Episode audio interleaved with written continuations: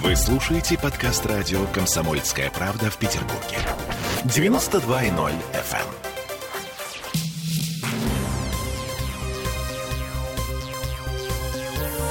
Темы дня.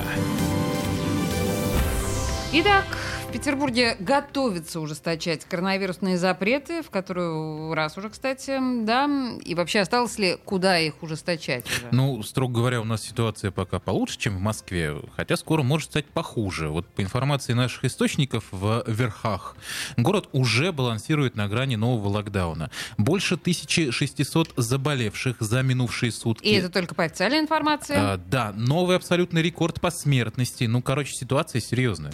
Впрочем, Смольный все же плани- не планирует сразу бить э, по всем площадям и закрывать все, до чего дотянутся руки. Для начала нас ждут все те же QR-коды по московскому образцу, только жестче.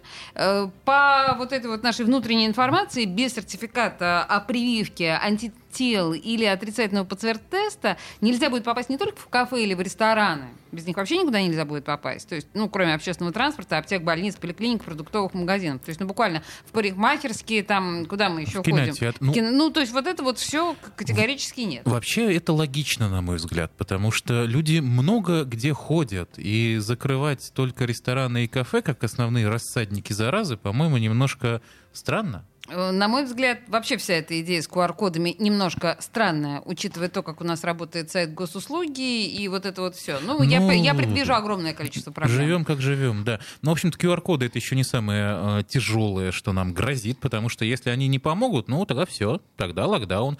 Полегче, чем прошлогодний. Э, Речь, опять же, идет только о закрытии сферы услуг, но, тем не менее, локдаун, что-то сказать. Ой, я не представляю себе что-нибудь полегче, чем прош- прошлогодний. Вообще, по большому счету, это грозит превратиться в реальный ад, тем более после чемпионата мира, который у нас закончится. Напоминаю, 11 июля, и вот лично мои знакомые э, после 11 июля планируют уезжать куда угодно из Петербурга, подальше, потому что всем совершенно очевидно, что сразу после чемпионата э, вот Ну, как раз локдаун витает, и ви- витает, ведут. витает Да, ну, ты воздухе, слышал да. наверняка, да, об этом? Да, да. Да, значит, э, ответ на вопрос, когда уже все это случится, непонятно. Пока, вот уточняют наши собеседники в верхах, ситуацию удается контролировать практически в ручном режиме, пока держимся.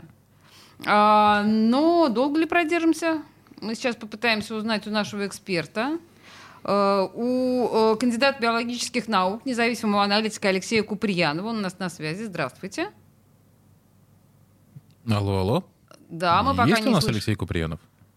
А, Александр, звукорежиссер, скажите, есть ли у нас на связи? Он говорит, есть. Ага, есть. Здравствуйте, Здравствуйте. Алексей.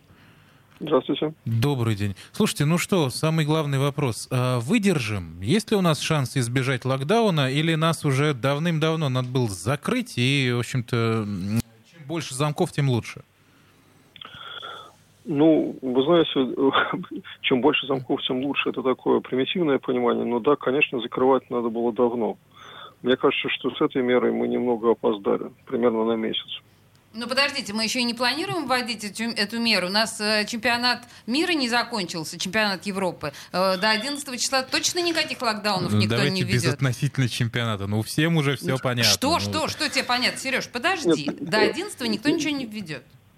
Ну, подождите, как бы, ну, возможно, конечно, до 11 никто ничего не введет, но мы отлично знаем, что э, чемпионат э, скорее способствует распространению вируса, Конечно. чем препятствует ему. Да, Вот, разумеется. потому что у нас довольно печальные новости из Финляндии, как вы знаете, как бы, да, значит, там из трех тысяч э, болельщиков, которые нас посетили, уже у 400 примерно выявили коронавирус, и это на самом деле довольно много.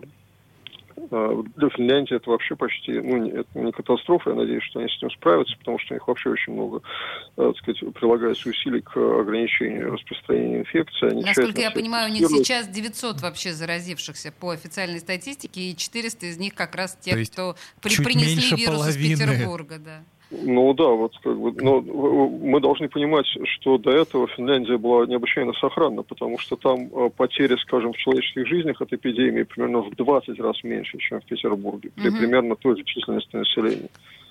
Вот. То есть э, по сравнению с Финляндией мы выглядим просто как катастрофа настоящая. Ну вот смотрите, такой вопрос. А, Смольный, опять же, насколько нам известно, возлагает надежду на вакцинацию и говорит, что если у нас а, каждый день будет вакцинироваться не менее 20 тысяч человек, то, в общем-то, никаких QR-кодов и никакого локдауна, ну, скорее всего, с очень большой долей вероятности не будет.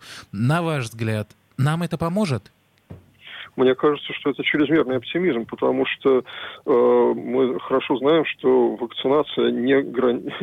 значит, ну, во-первых, вообще не гарантирует на 100% э, защиты от заболевания от, переноса, и от переноса вируса как бы другим. Но самое важное, что иммунитет появляется через несколько недель. Не, вы не можете вакцинироваться сегодня, а завтра отправиться в красную зону ковидного госпиталя и надеяться, что вы не заразитесь должно пройти минимум три недели со дня первой прививки, потом еще вторая прививка. Понятно, что уже первая доза снижает риски заражения и тяжелого течения болезни, но вообще-то это дело ну, полутора месяцев. Ну, в общем, приговариваем, что э, процентов 90, что локдаун все-таки будет. Спасибо большое. Кандидат биологических наук, независимый аналитик Алексей Куприянов был у нас на связи. Фух, ну что, веселого мало. Поехали дальше.